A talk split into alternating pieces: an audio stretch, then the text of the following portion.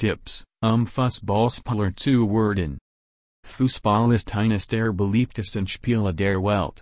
Die Leute lieben es, Fußball zu schauen, und sie lieben es auch zu spielen.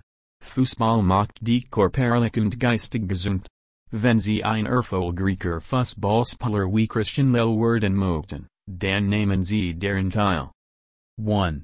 Gib dich dem Fußball hin. Ihre Liebe zum Spiel wird sie dazu bringen, ein professioneller Fußballspieler zu werden. Zuerst ist ihr Interesse am Spiel wichtig, dann wird ihre Leidenschaft sie in so viele herausfordernde und schwierige Aufgaben treiben. Wenn sie utzütig Fußballspieler werden wollen, müssen sie sich voll und ganz engagieren. Zum Beispiel sagte Pat Healy, dass einige Leute als Aristoter Anwalt aufwachsen wollen, sagte er. Ich wollte ein Profi-Fußballer sein. Ich wollte es zu meiner Karriere machen. Ich mich nicht als Typ, der einen Schreibjob hat. Diese Entscheidung bestimmt die Richtung, die sie mit ihrer Zeit, Energie und Konzentration einschlagen werden. 2. Kennen Sie den Sport in und auswendig? Jeder weiß, dass man zuerst etwas darüber lernen muss, wenn man etwas will. Fußballspielen ist keine leichte Aufgabe. Sie müssen dafür Taktiken und Techniken lernen.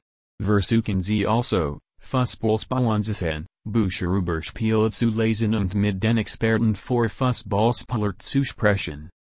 3. Train ihr dich. Übung macht jeden perfekt. Es gibt unzählige Möglichkeiten, das Niveau ihres Spiels zu verbessern, aber tatsächlich ist das Spielen ihres Sports der größte Einfluss. Fußballspiel haben viele Taktiken, um Tor zu erzielen. Wie Christian erstaunliche Dribbelfähigkeiten.